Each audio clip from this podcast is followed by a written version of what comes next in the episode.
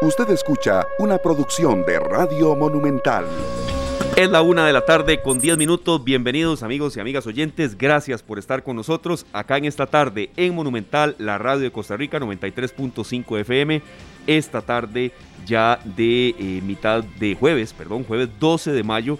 Llegamos ya a jueves 12 de mayo. Muy contentos de estar con ustedes en este horario. Vamos desde esta hora y hasta las 2 y 30 de la tarde Aquí en esta tarde, Sergio Castro, Luzania Víquez, César Salas hoy en la cabina de controles y un servidor Esteban Arón. Hemos recorrido por todas las horas, Luz, y no sé si esta ya a usted le ha tocado de una a dos y media. Creo que sí. Sí, sí, sí, ya me ha tocado creo que un par de veces. Eh, pero bueno, como siempre le agradecemos a la gente que nos reciba. Donde quiera que estén, si andan en manejando, si están trabajando en la oficina, donde quiera que se encuentren, muchas gracias por acompañarnos.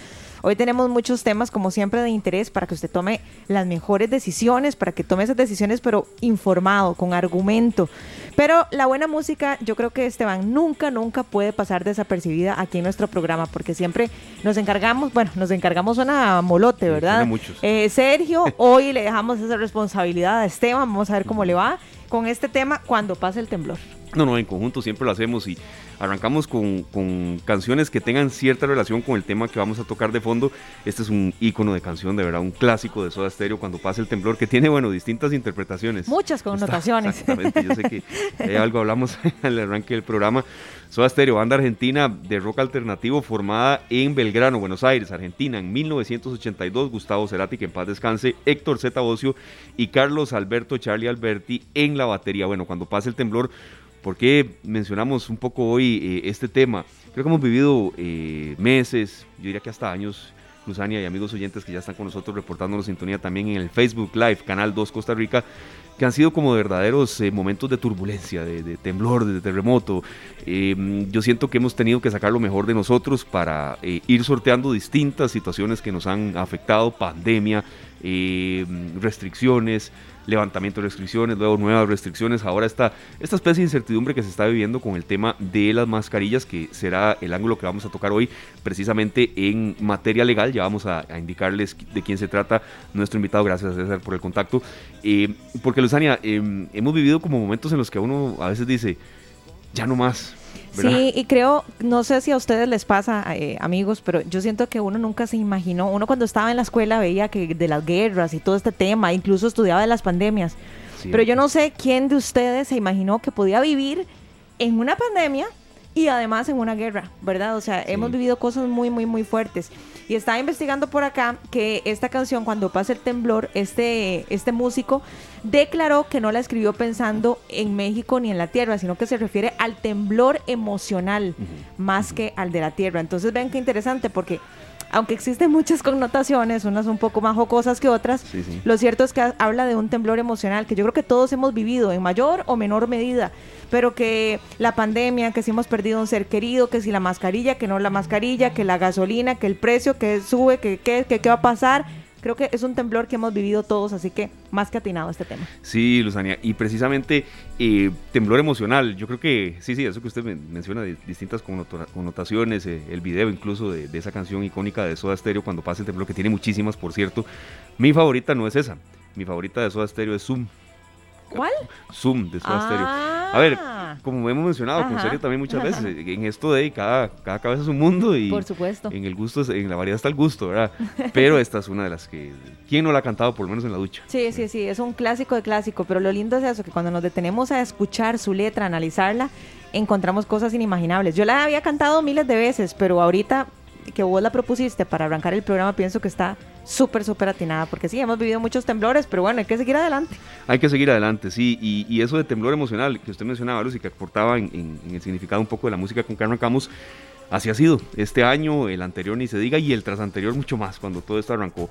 Eh, antes de ingresar con nuestro invitado de fondo, eh, esa misma, César, muchísimas gracias. Esa es. Ese es un, de verdad, es uno de los clásicos de Soda Muchas gracias, César Salas. totalmente Esa es tu favorita, entonces. Esa es mi favorita de Soda Bueno, ahí César lo, lo complació, que salva. Por supuesto, de música ligera. Es unas... ¿Quién no ha cantado de música ligera? Y que esa es un clásico, también un ícono de Soda Stereo. Bueno.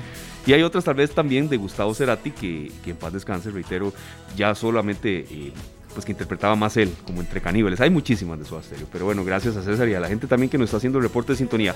Gracias a Kendall Ruiz, nuestro invitado, y ya vamos a introducir de quién se trata, pero a mí me da mucho, mucho agrado cuando nos reportan sintonía desde cualquier parte del país, a ver si sea aquí mismo desde la Bruca. Pero nos escribe Wilber Adolfo, Lucy, desde Londres, de parte de Wilber Castro. Flaco, un gusto escucharlo. Bueno, Flaco no sé a quién se referirá, Lucy, pero muchas gracias, Wilber, por reportarnos sintonía desde Londres, el Reino Unido. Aquí ahí le preguntamos que desde dónde nos está escuchando y enseguida esperamos que nos responda. Mucha gente nos escucha fuera de nuestras fronteras, la programación de Monumental de verdad, gracias. gracias por, hacernoslo saber, gracias por sacar el tiempo de escribirnos, porque sí, sabemos que a lo largo y ancho de nuestro país lo hacen, o también a veces escuchan nuestros podcasts, ¿verdad? En la plataforma Spotify, igual ahí nos, nos cuentan que estuvieron en sintonía. Muchas, muchas, muchas gracias. Pero bueno, vamos ahora sí a entrar de lleno con eh, el tema de fondo el día de hoy. Eh, vamos a contactar de inmediato a don Kendall Ruiz. Él es doctor en Derecho Comercial y Derecho Procesal máster en Derecho Empresarial y vamos a conversar con él justamente de esta nueva normativa de la mascarilla, de este decreto que ha generado tanta controversia de que si hay que usarla, que si no hay que usarla, que qué pasa si no la uso, que qué pasa si mi jefe me dice eh, que la tengo que usar y yo no quiero. Todas esas dudas ustedes también eh, las pueden proponer o las pueden hacer a través de nuestro Facebook. Así que bueno, le damos la bienvenida a don Kendall Ruiz. Muchas gracias por acompañarnos. Un placer saludarlos, Esteban, Eugenia, y bueno, Sergio creo que no lo vi ahí ahorita en el video, pero bueno, igual los saludo. claro, eh, espero que estén muy bien. Eh, sí, el tema es muy polémico y tal vez voy a hacer un disclaimer antes de comenzar. Esto no es, y la postura es bajo parámetros legales y no ideológicos, ¿verdad? Porque se ha dado mucho debate, un tema ideológico, que vacunas, que mascarillas, va a ser bajo sustento normativo por aquello. Sí, le, entiendo perfectamente esa, primera introducción que hace y yo creo que en el que también es bueno en esto eh, tomar en cuenta a ver, hay autonomía en un centro eh, de trabajo privado, es decir, si se dicta una directriz, ¿qué pasa si, si algunos de los trabajadores, colaboradores están eh, inconformes? Hay un vacío legal. ¿Cómo interpretar esto? Porque hoy no queríamos tomar en cuenta el matiz de salud, que creo que se ha hablado mucho, bastante, y, ya el que no quiere entenderlo, es difícil que a estas alturas eh, de quiera ser en eso tal vez un poco más colaborador, pero en materia legal y la normativa, ¿qué se puede informar? ¿Qué, ¿Qué se puede interpretar? Ok, bueno, hay que partir primero de un escenario que tenemos actualmente en Costa Rica, que la emergencia nacional de la pandemia no se ha levantado. O sea, eso se mantiene, entonces eso es un contexto que las personas no pueden ignorar. Dicho lo anterior, eh, el ámbito de materia laboral, los lineamientos, los, las directrices y demás que ha emitido el gobierno con respecto a distanciamiento social, lavado de manos y demás, es algo que tampoco se ha eliminado, pero eh, pues se vino a dar este decreto que eh, tiene ah, pues ciertos temas interpretativos con, complejos. Número uno, cuando habla de este del tema de la mascarilla y dice que no es obligatoria su uso, eh, claramente va a aplicar para el sector público, definitivamente ya debería aplicar. Para el sector privado es distinto.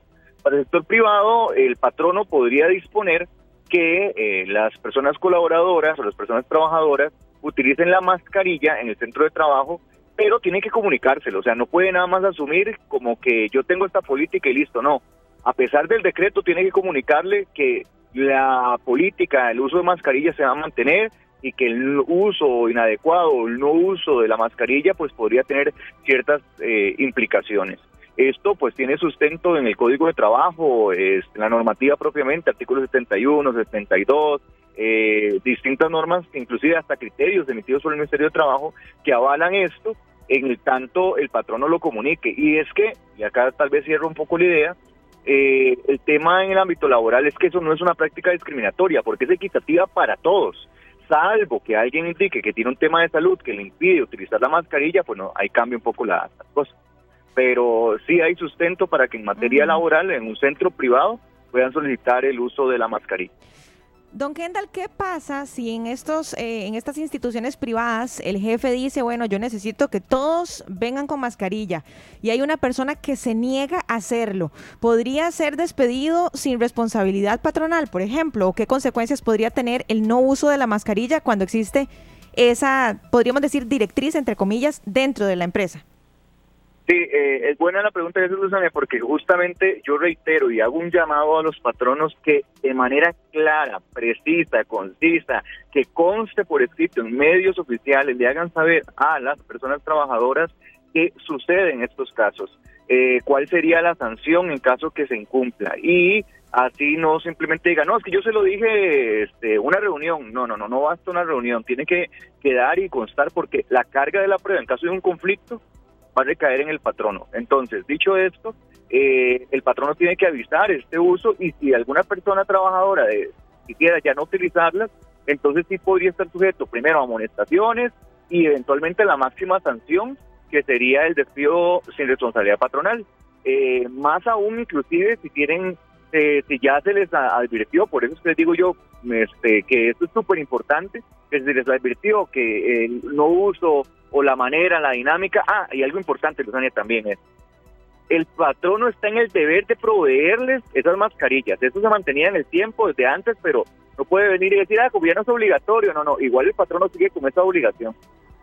Ve ahí, usted nos está dando un, ángulo que tal vez eh, estaba, pero no reteníamos. Es que ha habido demasiada información en cuanto a estos temas.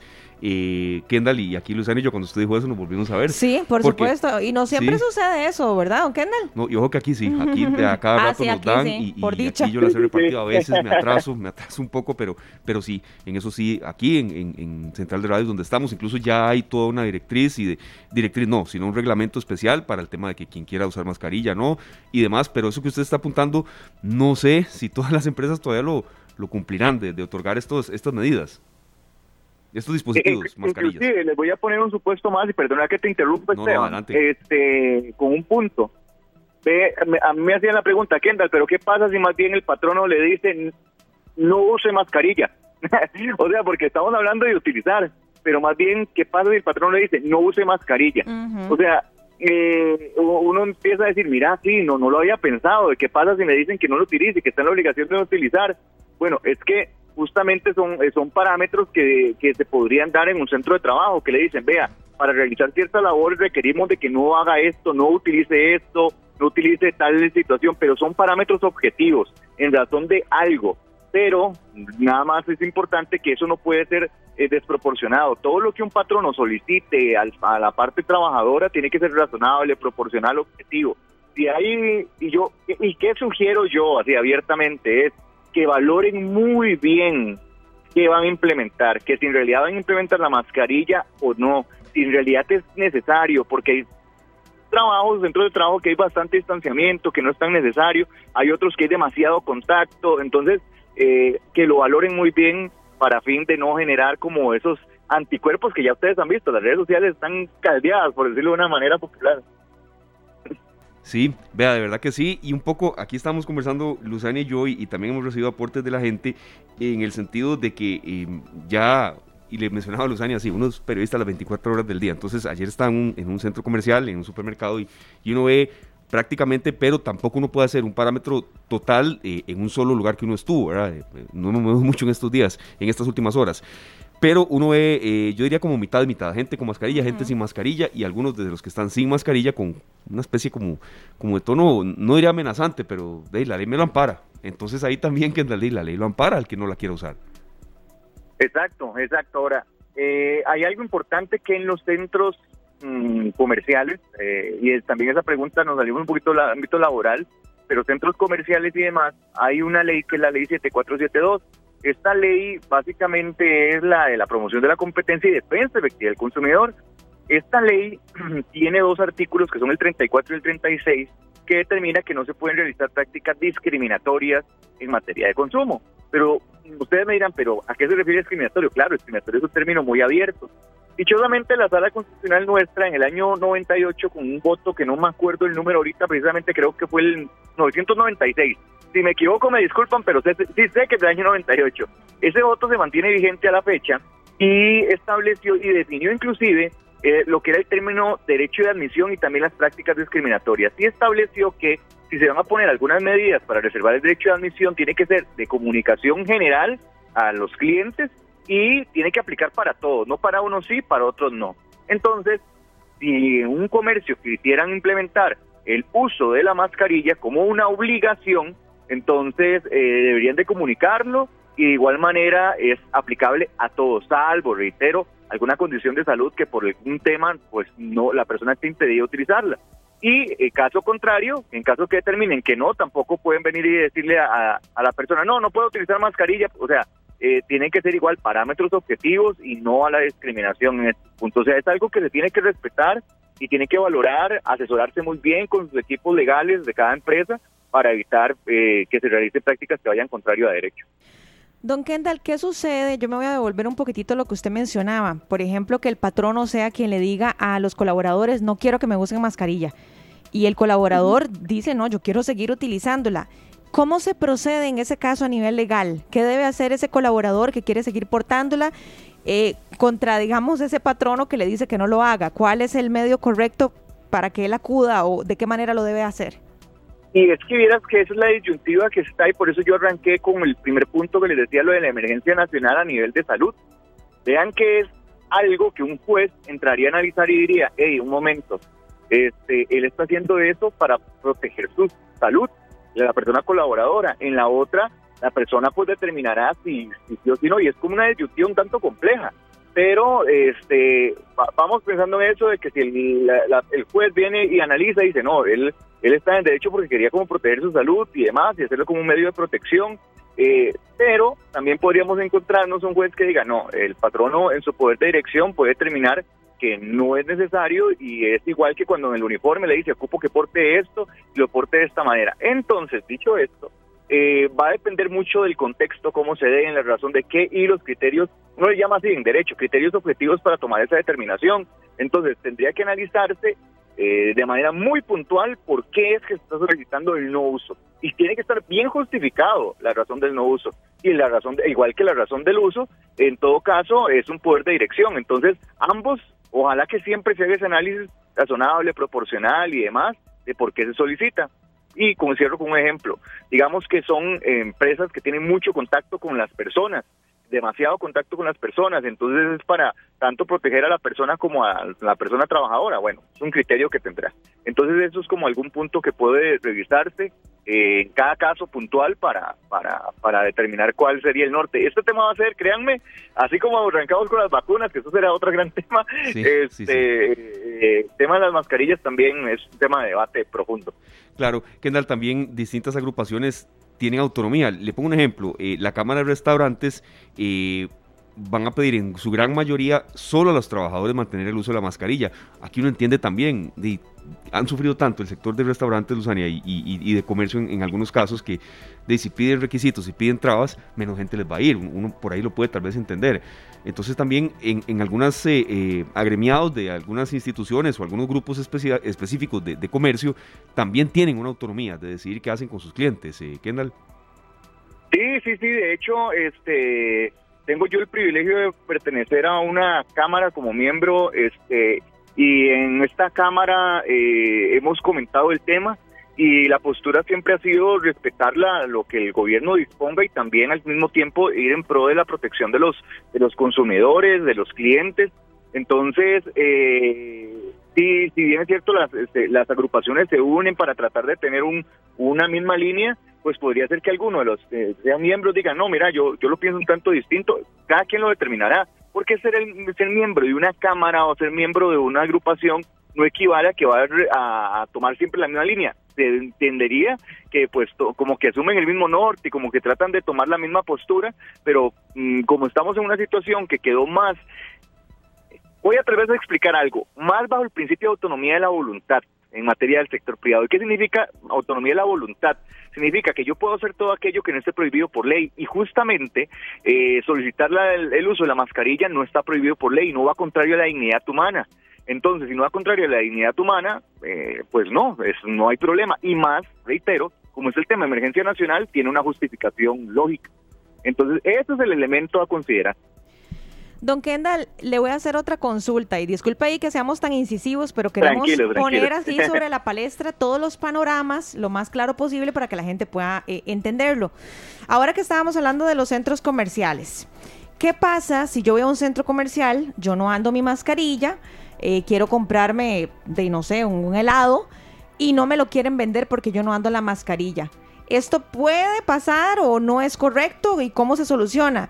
Se lo pregunto porque incluso ayer, no sé si ustedes tuvieron la oportunidad de ver, tal vez no fue en un centro comercial, pero sucedió algo así en un banco, un video que se hizo viral, ¿verdad? De un señor que llegó a un banco y entonces el gerente no lo quería atender porque no tenía la mascarilla y entonces uno decía que sí, el otro decía que no, entonces sí, yo creo que esto genera mucha controversia. Ahora, en ese caso se trataba de un banco del Estado, ¿verdad? Entonces ya ahora se aclaran las, las aguas un poquitito. Pero ¿qué pasaría en un centro comercial, por ejemplo, eh, don Kendall? Sí, claro, este, ese tema del, del Estado eh, es distinto porque ellos se rigen por un principio de legalidad, por aquello, y ahí voy a como responder dos cosas en que me hayas hecho la pregunta. Claro. En el Estado el principio de legalidad equivale a que pueden hacer únicamente lo que está establecido por ley, o sea, no pueden salirse de eso, y si el decreto determina que no es obligatorio, no puede venir un ente público a decir es obligatorio. Entonces, eh, no se puede limitar el acceso. Ese tema fue delicado y yo, yo tal vez entiendo y voy a hacer el ejercicio de empatía del gerente de no saber y estar en esa zozobra de eh, ya es oficial, no es oficial, porque hubo hasta cuestionamientos por el tema de la fecha del decreto, que es un error menor material, de que había sido con fecha del 7 este, y de mayo y todavía no había tomado poder y demás. Entonces, como que se había entrado a cuestionar eso. Entonces uno entiende esas zozobras que pueden tener las personas, pero es una transición pues normal.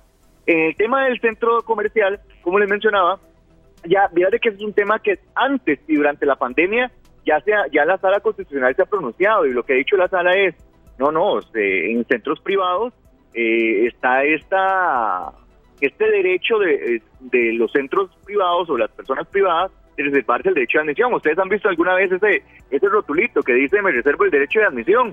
Ese rotulito no es solamente un rótulo, es que es un derecho que yo tengo como dueño de una propiedad privada que en efecto brinda un servicio al público, pero que por distintas razones podría yo reservarme este derecho de admisión bajo parámetros objetivos, como por ejemplo, como les mencioné hace un ratito, que eh, si aplico algo, aplico eso para todos. No es que voy a aplicar algo para Luzania y algo para Esteban. No, no, yo aplico eso para Luzania y para Esteban. Igual, igual, igual. ¿Por qué? Porque si se ve, como se da un tratamiento, ahora lo hablaba con un colega de que dicen, bueno, no, vamos para las mujeres, este, mascarilla para los hombres, no, bueno, ya claramente hay una práctica discriminatoria. Entonces, justo esos parámetros son los que tienen que ver y reitero, vean que soy como muy enfático, comercios tienen que comunicarlo en sus redes sociales, que sea de manera pública, visible, de que si están solicitando eh, que el uso de la mascarilla, entonces que sea visible, porque eso es lo que han dicho los tribunales de justicia actualmente, que tiene que tener conocimiento de manera clara y oportuna el consumidor con respecto a eso para que entonces sepas que, que tiene acceso, no tiene acceso, por qué no tiene acceso. Perfecto. Don Kendall, muchas gracias de verdad por, por, habernos acompañado. Queríamos ir un poco más allá del tema de salud. Yo creo que se ha insistido mucho en la quinta ola. Eh, mm, a ver, eh, eh, el tema de la vacunación, es inadmisible que alguien todavía tenga eh, cero vacunas o hasta una, ¿verdad? Entonces yo creo que, que en esa parte, y vamos a seguir insistiendo, pero esta otra parte, la, la arista legal, que mucha gente hoy estaba con dudas en sus lugares de trabajo, es, fuerte. Entonces queríamos... El tema de las vacunas, que a ustedes les va a venir también como periodistas cuando ya se defina esto. Sí.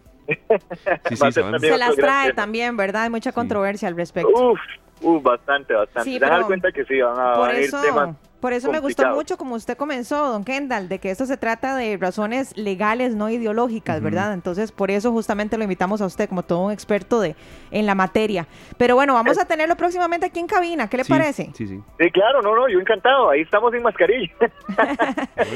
bueno, muchas gracias, don Kendall, de verdad, por su tiempo y su amabilidad. con todo gusto para servirles y en realidad para mí sería un privilegio compartir con ustedes. Creo que solamente he podido compartir mediante llamada y cuando ustedes lo tengan bien, ahí les acompaño. Será un placer y un privilegio. No, no, igual para nosotros. Gracias a Kendall Ruiz, doctor un en placer, Derecho. hasta luego. muchas gracias, Kendall, en serio, de verdad, por tomar la llamada. Kendall Ruiz, doctor en Derecho Comercial, Derecho Procesal, máster en Derecho Empresarial y estos temas de Derecho Laboral también los, los maneja muy bien y sobre todo da, ejemplos muy concretos, que eso ayuda a ilustrar. Y sí, hoy el programa es un poco eh, menor en cuanto a extensión, entonces eh, se le dificultaba un poco tal vez trasladarse acá, pero lo vamos a tener aquí en cabina, que estamos con ese tipo de facilidades ya, ahora sí, respetando quien quiera venir acá, como, como lo tome. Así es, como gusten. Nos das un aporte aquí, don Douglas González, Luzania, eh, serio, y todos los que están con nosotros. Eh, desde San Ramón y me, me ha escrito, me dice que escucha mucho el programa, que nos está escuchando en su vehículo. Dígame desde dónde. No sé si es de San Ramón, don Douglas. Tiene toda la razón. Y aquí de verdad, cuando nos hacen ese tipo de comentarios y de críticas, claro que lo decimos. Sea más parcial y diga que también personas que usan la mascarilla hablan con tono amenazador a quienes no la quieren usar. Sí, también sucede. Claro que sí. También sucede. Sí, sí, sí. Es cierto, de verdad, uno, uno, uno ha visto las dos partes. Y sí, tal vez yo ayer vi esa otra, pero es cierto lo que nos está diciendo don Douglas, que dice que nos escucha mucho y que le, que le encanta el, contenido del programa. Gracias, don Douglas. Y de verdad, cuando, cuando son opiniones así, uno las lee. Y sobre todo, Luzania, porque tienen todo el fundamento y es cierto. Ha habido de los dos lados. y quizá hay entonces los que, los que no quieran usar mascarilla, los que, a ver, están en contra de que eh, la gente ande sin mascarilla, bueno, puedan decir que hay riesgo de contagio y demás. Yo sí quiero aportar una cosa. Em, en algunos lugares que he estado y que me han dicho, está bien, si no quieren usar mascarilla, perfecto, ya están, como decía don Kendall, eh, Ruiz, doctor en Derecho Comercial, y casi digo Kendall Waston. Don Kendall Ruiz, doctor en Derecho Ese Comercial. Es otro. sí, es otro. Que colaboró en la victoria del Saprissa ayer, pero es otro tema, es que Kendall Ruiz es, es sapricista. doctor en Derecho Comercial y Derecho Procesal nos decía que ya están parados ideológicamente, pero la gente que anda sin mascarilla, bueno, que no se le olvide cómo se estornuda correctamente, ¿verdad? Cómo se tose correctamente, porque si uno ve eh, de que entonces tantos meses de, tanta lección, de tanto epidemiólogo que ha hablado, de no, no, calaron mucho en la gente, ¿verdad? Tenemos que seguir cuidándonos, ¿verdad? O sea, no hemos eh, salido de la pandemia. Yo creo que merita que sigamos con el lavado de manos, con el alcohol en gel, eh, si necesitamos estornudar, hacerlo correctamente, no solamente por nosotros, sino también para cuidar a las demás personas. Pero bueno, sí, aquí apelamos mucho a, a lo que cada quien desee, ¿verdad? Aquí no, no venimos a imponer nada, ya las reglas están claras yo creo que sigue estando en uno, si uno va a estar en un lugar muy cerrado, el decidir, porque al fin y al cabo es una decisión, si la quiero o no la quiero usar. Eh, ya no se le puede amonestar a nadie por no usarla, a no ser, como nos decía don Kendall, que el dueño de la empresa, si se trata de una empresa privada, sugiera que los colaboradores dentro de la misma sí tienen que portarla. Así es. Es la una de la tarde con 35 minutos. Nos vamos a una pausa, andamos un poco rockeros. Eh, no sé si a usted le gusta Guns N' Roses. Me encanta, Guns N' Roses. Creo que a veces hay que tener Adelante, don César, sé que es rockero, César. Tener un poco de paciencia en la vida, ¿verdad? Y en estos momentos, ¿cómo cuesta pedir paciencia? Pero se necesita, Pero se necesita y muchísimo. Nos vamos a una pequeña pausa y enseguida vendrá nuestro compañero Polo Ulloa con lo más relevante en Noticias Monumental. Es la una con 44 minutos. Gracias a todos por acompañarnos, por continuar en sintonía de esta tarde. Hora propicia a Luzania para darle la bienvenida a don Polo Ulloa. Noticias Monumental. Nunca podemos eh, de verdad cerrar esta tarde o, tener eh, un programa completo sin el aporte de ellos y a ver qué nos tienen hoy y en qué horario. Ha sido una ensalada de horarios, pero también, como mencionábamos, este, Luzania, eh, bueno, Noticias Monumental es parte de esta tarde. Por supuesto que sí, siempre vienen y nos brindan adelantos. Insistimos, para que ustedes tomen las mejores decisiones. Así que, Paul, bienvenido. Qué gusto, como siempre, tenerlo por acá. ¿Cómo están? Muy bien, gracias. ¿Usted qué tal? Bien, bien, gracias. estos, estos horarios son interesantes. ¿Verdad que sí? Sí, mira que sí. Lo único es que sale uno como con hambrilla. A ustedes no les pasa, ¿verdad? sí, a veces. Siempre. bueno, sí, también. Yo salgo a la hora que salgo, salgo con hambre. Y siempre con hambre. Sí, salgo, salgo antes, salgo con hambre. Sí, no, yo, ese es el único tema que tengo hambrilla, pero bueno, ahorita voy a ir a almorzar. Como, le, como, le, decía Luzania, perdón, este, Lucy y, y Paul, que a veces es una caja de sorpresas. Por ejemplo, a veces uno siente que es un público distinto el que está hasta ahora. Si fuese el programa un poco más tarde, hoy nos lo daba un compañero desde eh, Reino Unido, de Inglaterra, que ya está incluso por irse a dormir. Y es como la primera o segunda vez que nos da interacción. Entonces, Muy buenas noches. Buenas Exactamente, buenas noches. Que bien si está todavía eh, ahí en sintonía. Por entonces es distinto.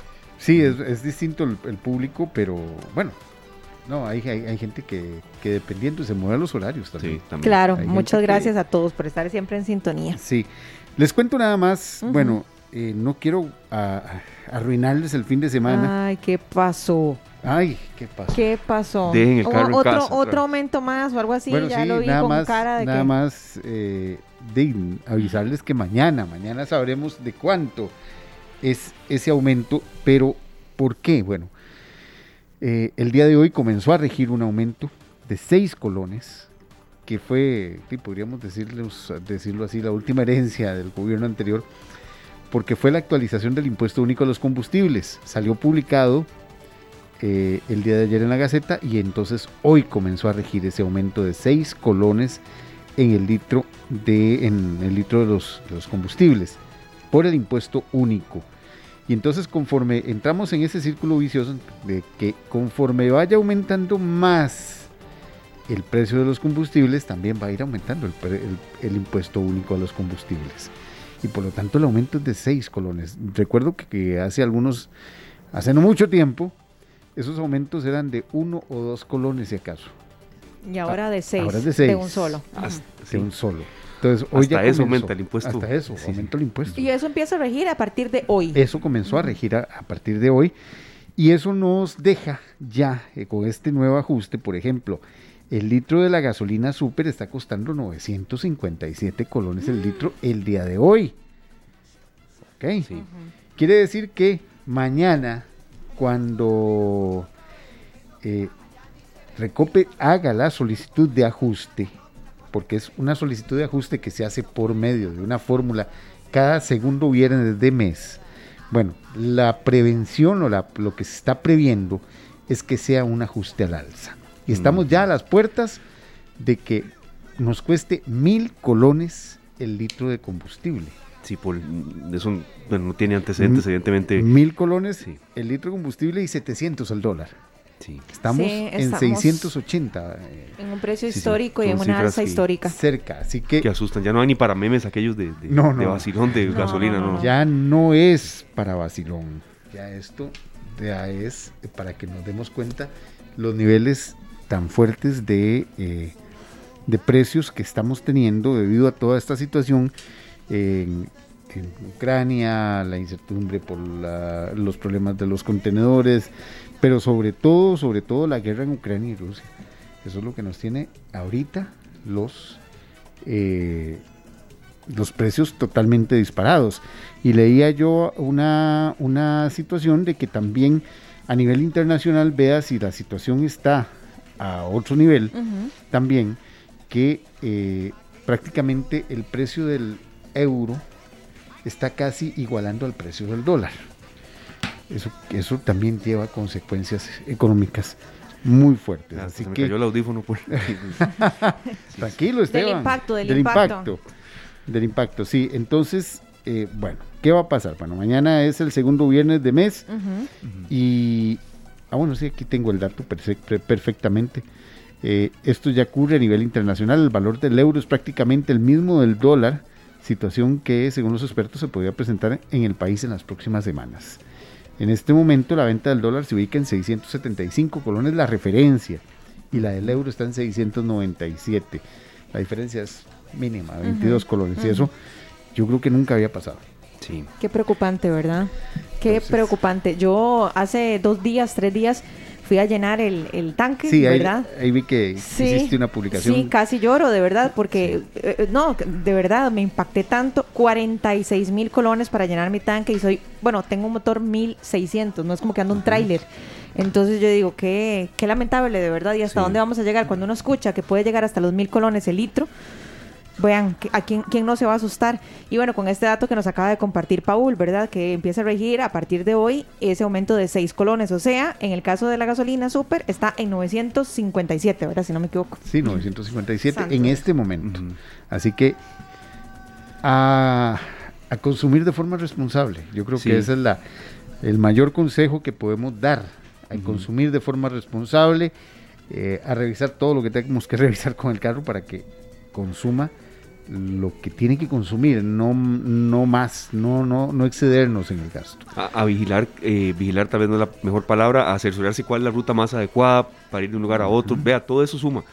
Y, y, Paul, mencionábamos el otro día con los especialistas de la Bolsa Nacional de Valores que estuvieron acá, que también a esto se suma, son periodos complicados económicamente, la incertidumbre que siempre que crece cuando hay un cambio de gobierno, tiene, un impacto también. También tiene un impacto, así que... Son meses así, vea, uno quisiera a veces dar otras noticias, pero no podemos. No, no, no podemos, y hay, que, y hay que decirlo, y hay que advertir a la gente, porque si no, después dicen, es que nadie nos dijo nada, no, sí. Sí. Sí, dice. Tomemos decisiones inteligentes porque si no lo vamos a lamentar. Ay, Dios mío. Exactamente. Bueno, eh, otro tema, otro de los temas que también ha marcado mucho el, día, tiene que ver con eh, la obligatoriedad de las mascarillas.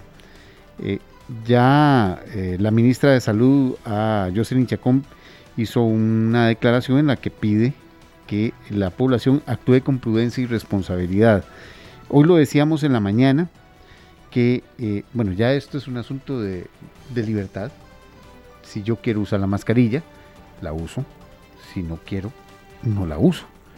Y que debemos entrar en el periodo de respeto y tolerancia. Respeto a quien la usa y respeto a quien no la usa.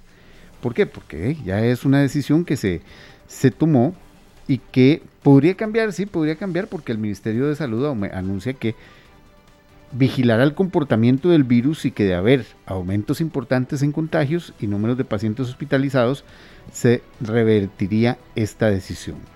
Hay lugares que la están pidiendo o por lo menos eh, están recomendando usarla. La, por ejemplo, la Iglesia Católica ha dicho que a sus fieles que por favor, por favor, eh, se recomienda seguir usándola si va a misa.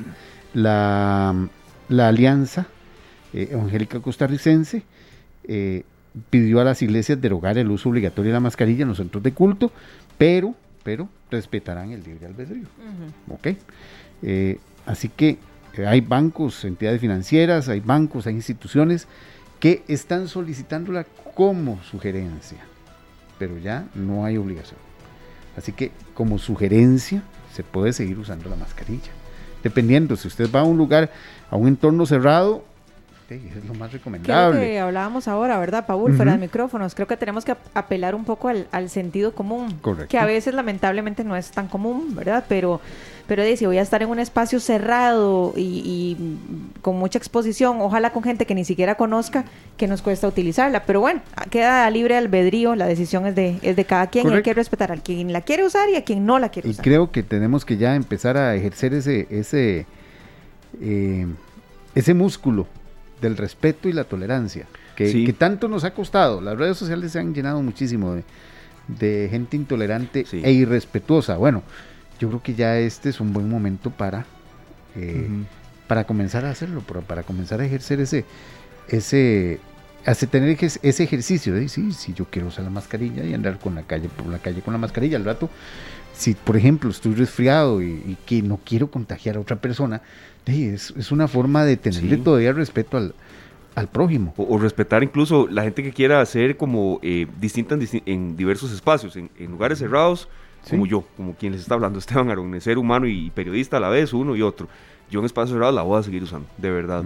Y en algunos abiertos decidiré tal vez en, de qué manera, ¿verdad? Porque hay espacios abiertos en los que quizá la aglomeración es mucha, pero eso es lo que yo pienso y como yo voy a actuar.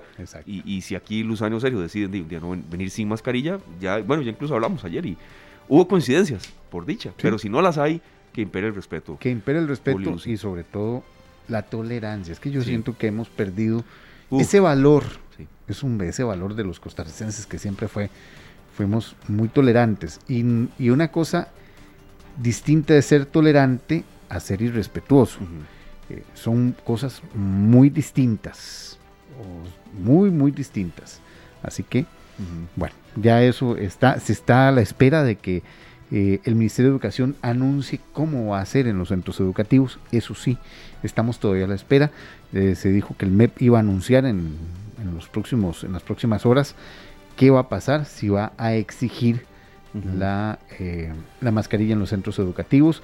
Los sindicatos han pedido que por favor se mantenga la medida principalmente en los centros educativos por la, eh, por la aglomeración precisamente, por la cantidad de, de, jóvenes, de niños, de maestros, de personal que, que están congregados en un solo lugar y que puede dar precisamente a ese, dar a ese punto.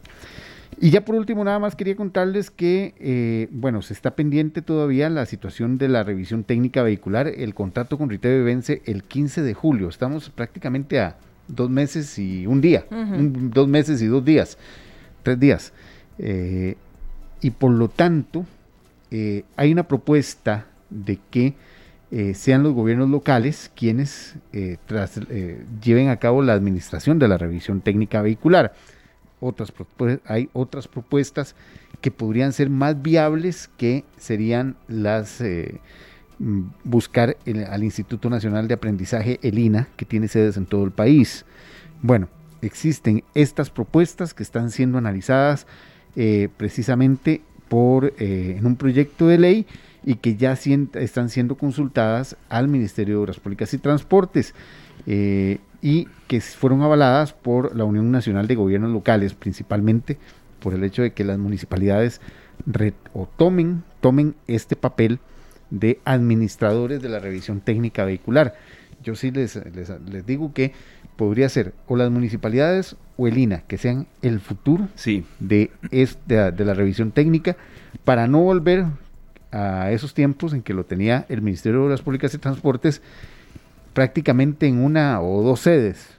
Sí, necesitamos que hayan en varios sectores del país para hacerlo más fácil. Que, yo no, yo no quiero, quiero decirle, por ejemplo, a, Lu que, que Lu que es más, mucho más jovencita que nosotros, mucho más. Por ejemplo, la revisión técnica se hacía en la sabana. y que no creo que, lo, que te acuerdes de eso. No, la verdad no. Eran eternas filas. era, algo de madrugar y, el, campo, que alguien se lo pagara a uno. ¿En serio? ah, sí, sí, Lucy, de verdad. Y después se pasó a la juela. No, hombre. No, no, eso, eso era tremendo. Pero el, punto es que hay que tomar esa decisión como ayer, ¿verdad? Porque si ya se vence el contrato. Por eso estamos a dos meses y tres días. El contrato se vence el 15 de julio, así que hay que esperar. Perfecto, Esperaríamos entonces. ¿A qué hora es la tercera edición? Hoy tenemos una edición, un resumencito de 30 minutos a las 4 y 30, así que los esperamos. Así es, hay mucho fútbol hoy. Ve lo que decíamos ayer. Sí. Sigue vivo el Sigue vivo. y... Sigue vivo. Yo dejé de utilizar el, el, el álgebra de Baldor para y ya volví al abaco, porque ya son poquitos los puntos. Con razón mi esposo estaba tan contento ayer. Ah, ya voy comprendiendo las cosas yo. Y en cuanto a memes he visto una cantidad de... Acabo de ver uno de de la posible alineación de la liga hoy, que salgo casi que hasta yo de portero. A ver qué pasa. no, no, y le explico decir, muy rápidamente porque ahí está el contexto de que si, si la liga pierde hoy, eh, de Saprisa prácticamente no clasificaría a la siguiente fase. Entonces, y si clasifica, se enfrentaría a la liga contra Saprisa en, en las semifinales. Es todo un, todo un rollo deportivo. yo yo el que vi fue el de la caja. No sé, ustedes, bueno, no, ese no lo he visto. El CM de la caja, el, ah, sí, sí, sí, de la caja. buenísimo. muy bueno. Buenísimo. Mis respetos, ojalá nos escuche. Sí. Y entonces sale ese morados, vamos con todos. Ya, claro, hay que leer la letra pequeña. Los alimentos de colores morados proporcionan energía para los labores del día. Pero estoy seguro que todos vieron vamos con todos. Exacto. sí, sí, sí, Con la alimentación variada, natural y balanceada. Qué, qué creativos que son. Pues hay que dejarse cosas, ¿verdad? Sí, pero está bien. Está bueno. Está bueno. ¿Verdad? Me encanta. Sí, sí, sí, de eso se trata. Paul, vea, nos vamos a una pausa, pero como usted siempre nos dice, 2 más 2 no es 4 en un programa de radio. Hoy íbamos a hacer un, un, breve homenaje y lo vamos a adelantar para esta parte. Hoy es 12 de mayo, hoy es Día Internacional de la Enfermería y van los dos, enfermeras y enfermeros, que quizá haya más enfermeras, sí, pero también hay muchos enfermeros y, y en eso, eh, siempre por, por legado periodístico de la gente con la que he trabajado aquí, de los jefes que he tenido, de verdad, siempre me han enseñado a ser muy preciso, es el Día Internacional de la Enfermería. Correcto. Entonces... ¿Sabes por qué fue? ¿Por qué es? Hay todo, sí, hay toda una historia de, de una enfermera que... Florence Nightingale, que fue la primera enfermera, eh, digámoslo así, profesional, que eh, enseñó y actualizó los protocolos de enfermería, incluso para los tiempos de guerra. En Inglaterra, eh, en, Inglaterra. fue. Correcto. Sí, y de ahí nació y luego ya se, dio como una diversificación en que se entendiera que es Día Internacional de la Enfermería, que hay enfermeras y enfermeros y, y bueno, que son parte importantísima. Que sea inclusivo. Sí, y así es que entonces nos vamos a la pausa, don César, con Fito Páez, Dar es Dar Creo que hay que darles un homenaje. Han luchado muchísimo en los últimos meses. Hemos escuchado historias de ellos. Por cierto, nunca se me olvida, Lucy no era un enfermero, era un doctor. Su primera entrevista aquí, su primera participación en esta tarde fue la que el doctor que se nos puso a llorar en medio del programa, eh, don Álvaro Avilés, del Hospital México. y él nos, narraba también que él veía la impotencia de enfermeros luchando contra el COVID y, bueno, estamos entre comillas en la última fase. Pero Han tenido mucho desgaste, eh, muchísimo desgaste. Y, y es bueno rendir un homenaje a, esto, a, este, a todos ellos, eh, enfermeras y enfermeros, que eh, han puesto su vida en riesgo por, por cuidarnos y por salir, por, por sacar adelante esta emergencia. Así es, nos vamos a la pausa y ya venimos con más. Las 2 de la tarde con 6 minutos. No, no, no, están escuchando ustedes otra emisora, no, están en 93.5 FM Monumental, la radio de Costa Rica. Vamos a bajar un poco revoluciones, Luzania. Nos encanta presentar actividades ya masivas de reactivación económica porque también lo son. Y El baile del perro escuchamos aquí. El baile del perro. Vean, si ustedes son amantes de estas criaturitas, de los perritos, bueno, pongan muchísima atención porque tenemos de invitada a Jimena Formal.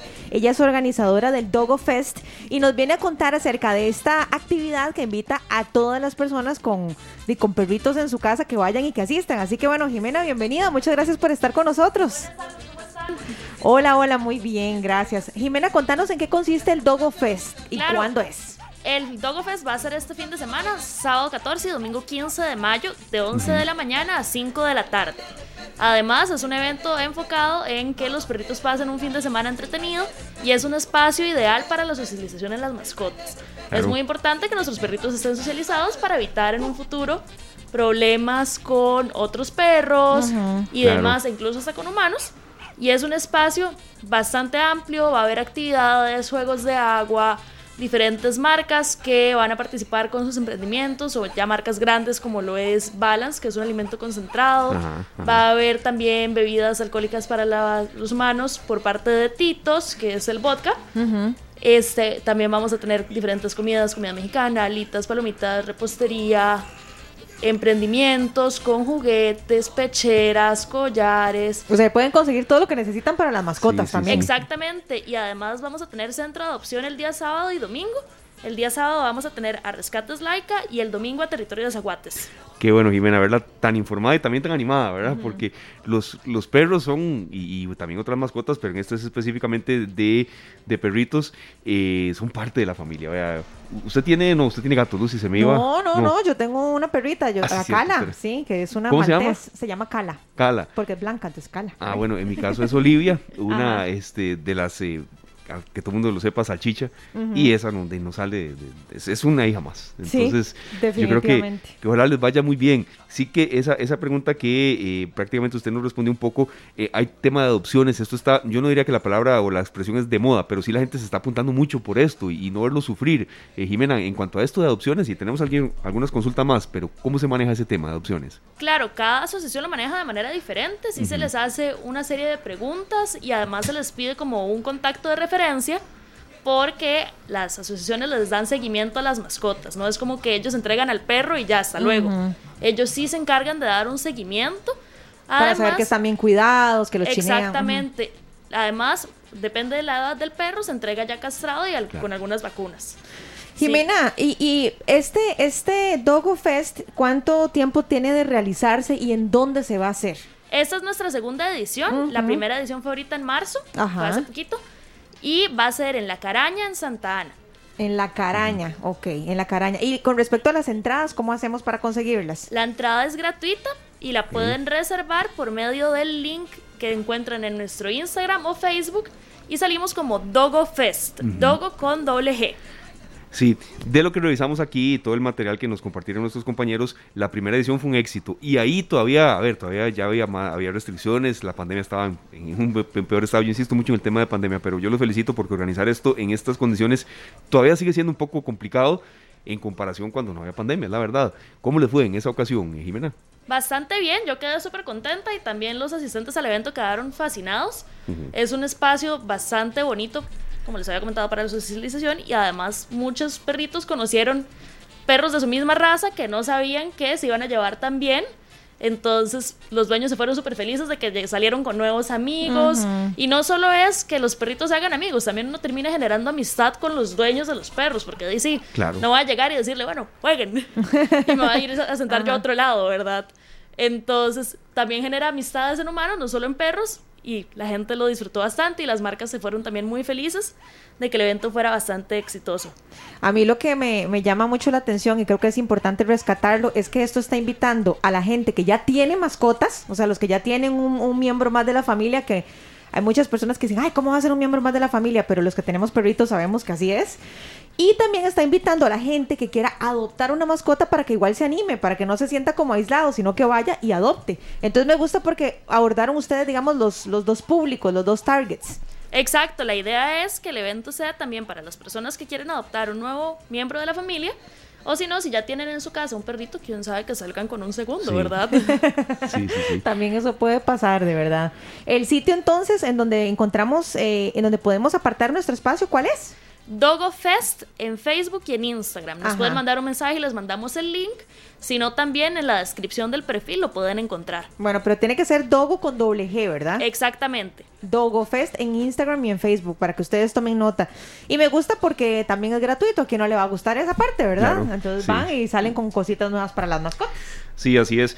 Quiero eh, consultarle un poco, Jimena, sobre el tema de eh, la gente que, que tiene una mascota, ¿verdad? Eh, a veces, aunque yo creo que hay casos, pero también hay que mencionar eh, de gente que a veces no las tiene en, en las mejores condiciones. Hemos visto en noticias, y esa es una parte que uno aquí en esta tarde, como, como enfoque periodístico que le damos, también a veces sucede que se decomisan 20 perros en pésimas condiciones. Entonces, que alguien que adopte un perro y que tenga un perro, sí, son hermosos, son lindísimos, son parte de la familia, pero que ellos tienen, que ellos sufren también, que tienen sentimientos y que, y que tener una mascota es una gran responsabilidad también. Sí, efectivamente, y viene un tema que es el de la tenencia responsable. Si vos estás adoptando o comprando un perrito, porque no lo vamos a negar, la gente en Costa Rica compra sus mascotas porque quieren una raza específica, ¿verdad? Sí. Entonces, cuando compras o adoptas una mascota, tenés que asumir la responsabilidad que conlleva tener una mascota. No es tener un peluchito lindo en la casa. Tenés que llevarlo al veterinario, darle una buena alimentación, tenerle las vacunas al día, ser responsable. Si es un perro de pelo largo, tenés que peinarlo Claro, para que no sí. se le hagan nudos, porque si no ya eso estás irrespetando sus libertades, ¿verdad? No sé si ustedes sabían, pero existen las cinco libertades de las mascotas. ¿Cuáles No, son? no, no, de verdad que no. Esas les puedo dar el contacto. Ajá. Anthony se los cuenta. Ajá. Anthony va a estar dando charlas en el evento. Él es parte de la Fundación Animalium. Es una fundación nueva que están ayudando a crear la primera escuela centroamericana de perros guía. Wow, qué interesante. Él va a estar dando charlas en el Dogofest, así sí les dejo la pelota rebotando de saber las Claro. libertades. Ajá. Entonces, también, además de todas las actividades, vamos a tener estas charlas con el fin de educar e informar a los dueños. Porque mucha gente piensa que tener el perrito es, di, le tengo la correa, lo saco a pasear y vámonos. No, no, no, no. No es eso, tienen que tener muchos cuidados y además uno asumir todas las responsabilidades para que mi perrito sea feliz y yo ser un buen dueño, ¿verdad? ¿Sienten ustedes, Jimena, que en los últimos años y después incluso de... No, no voy a decir después porque estamos en medio todavía de esta pandemia, pero bueno, a raíz de la pandemia hay más personas que se han atrevido a tener este tipo de mascotas en casa? Efectivamente, conozco muchas personas que se animaron a tener perritos e incluso perritos grandes que conllevan una mayor responsabilidad en algunos casos, ¿verdad? Y han generado una relación muy linda humano-perro que aunque tengan que ya volver a la presencialidad, están tratando de mantener, ¿verdad? Qué interesante, ahora que, que Jimena decía eso, ¿verdad? Del cuidado de las mascotas. Yo in- inevitablemente pensé en mi perrita. Yo también. Yo tengo, yo tengo una maltés, ¿verdad? Y ustedes saben que la maltés tiene un manto liso. Sí. Entonces yo ya la- le aprendí a hacer queratinas, ¿verdad? Entonces yo cada dos semanas le tengo que hacer su queratina y le hago blower y todo, ¿verdad? Sania más barla, ¿verdad? Y la idea es, todavía no lo domino muy bien porque una vez la corté, entonces eso sí mejor la llevo para que me la hagan el grooming y me la dejen bien guapetona. Pero lo que quiero llegar es que hoy por hoy las mascotas no es solamente que me recibe cuando llego del trabajo y, y que me No, despido cuando no. me voy. Eh, es en realidad un miembro más de la familia, o sea, nos dan amor en los momentos más difíciles, nos hacen compañía. Y qué bonito que si ustedes optan por tener una mascota, en este caso un perro que pueden adquirir en el Dogo Fest, que lo hagan, como decía ahora Jimena, sabiendo la responsabilidad que eso implica. Porque a veces uno piensa que el perrito se va a quedar pequeño toda la vida. Y no, no sabe que si usted está adquiriendo un perro, mentalícese que por lo menos 15 años, más o menos, pero por lo menos 15 años. Sí, vea, voy a cerrar y, le damos la palabra a Jimena con la reflexión de cierre, invitando a la gente otra vez. Si no lo ha visto, se lo voy a pasar a través de Héctor. Hay un video de eh, un eh, paciente que, que enfrentó un, un momento complicado, él convive con autismo, y el perrito que tenía guía le logró eh, calmar en un estado de verdad muy, muy tenso. De Y- crisis. exacto, de crisis. Y ya luego llegaron los familiares, se lo voy a pasar, de verdad, porque es facilísimo de encontrar, lo he visto varias veces. Y entonces, eh, bueno, fue a, fue a través del perrito, sí, era un perro entrenado y demás, por supuesto no era cualquier raza, pero a través de él, él logró eh, superar un momento de ansiedad fuerte. Eh, una persona que conviva con autismo. Entonces, son prácticamente un miembro más de la familia y hay que darles esa condición que usted mencionaba, Jimena, no es nada más tenerlos, para nada. Sí, exacto. Los perritos no son decoración y eso es lo que tratamos de generar conciencia mediante el evento. Además de ser un ratito bonito de pasar en familia, queremos que la gente sea consciente de que el perrito no es un accesorio que voy a sacar el fin de semana. Es una responsabilidad que tengo en la casa y además tengo que cuidarla. No puede estar ahí abandonada en una esquina de la casa. Perfecto. entre esos, así, para cerrar, una de las responsabilidades más grandes que uno tiene como dueño es la alimentación de las mascotas, ¿verdad? Vos le podés dar un concentrado, por ejemplo, Balance, que ellos van a participar en el evento. El concentrado Balance es producido aquí en Costa Rica y además es un buen alimento para las mascotas. Tienes que buscar que sea adecuado para la necesidad de tu mascota, además de la edad. Porque en cualquier lado te van a decir, dale X marca, le vas a servir toda la vida. No es así. Cada etapa del perrito necesita diferente alimentación. Depende de la edad, me imagino, del tamaño, E etcétera. incluso de las razas. Entonces, para que lo tomen en cuenta, vamos a tener diferentes marcas de alimento para que ustedes se den la idea de qué sería lo ideal para su mascota. Además, ellos van a dar como explicaciones de qué función tiene su alimento y demás. Y va a estar bastante bonito el evento, los esperamos. Entonces, la caraña en Santa Ana este fin de semana. Exactamente.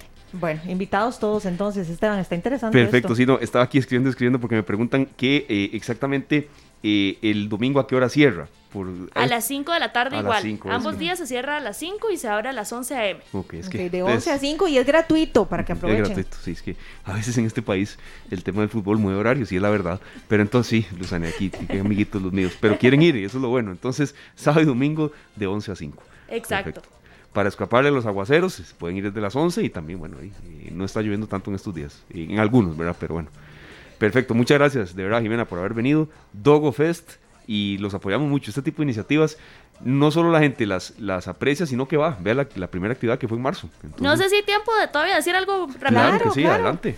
Aquí me estaban preguntando, justamente estaba viendo el Facebook Ajá. y me preguntan que si hay restricciones por razas. La Ok, raza bien. no importa, la raza no define un perro, ¿verdad? Ujú. Entonces, si usted tiene un perro grande, por ejemplo, aquí la muchacha me pregunta por un Doberman, Ajá. si usted sabe que su perrito es reactivo, Ujú. llévelo con un bozal, si sabe que puedes llegar a morder a una persona o a un perrito, con eso no hay problema. Vamos a tener también a los regentes veterinarios que si llegara a pasar algún accidente, van a estar a la orden Sí. para a so- solucionar la situación, ¿verdad?